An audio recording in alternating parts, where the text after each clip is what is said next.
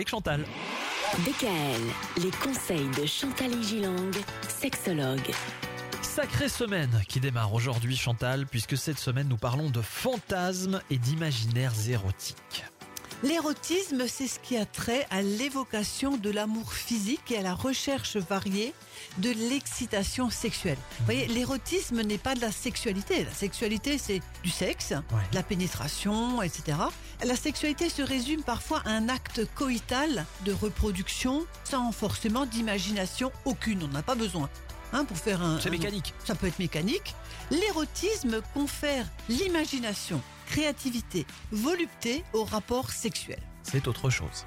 C'est un art du désir et du développement du plaisir. La sexualité, on ne peut pas l'augmenter, hein, elle est ce qu'elle est. Alors que l'érotisme et ce développement du plaisir, c'est l'art typiquement humain de la jouissance au sens propre et figuré.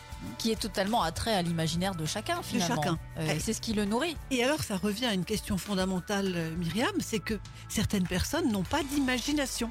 Vous voyez, vous dites à quelqu'un, raconte-moi une histoire, bah, ils savent pas. Et donc, certaines personnes sont dans une sexualité banale et répétitive, car finalement, l'érotisme, ça se cultive. Et n'oublions pas que le désir s'alimente par la nouveauté et l'interdit. Alors l'ennui, lui, c'est terrible, car il naît avec la routine et l'uniformité. Et justement, c'est ça le problème du couple, c'est qu'on fait toujours un peu pareil.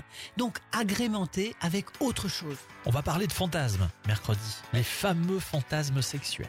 Et oui. DKL, retrouvez l'ensemble des conseils de DKL sur notre site internet et l'ensemble des plateformes de podcast.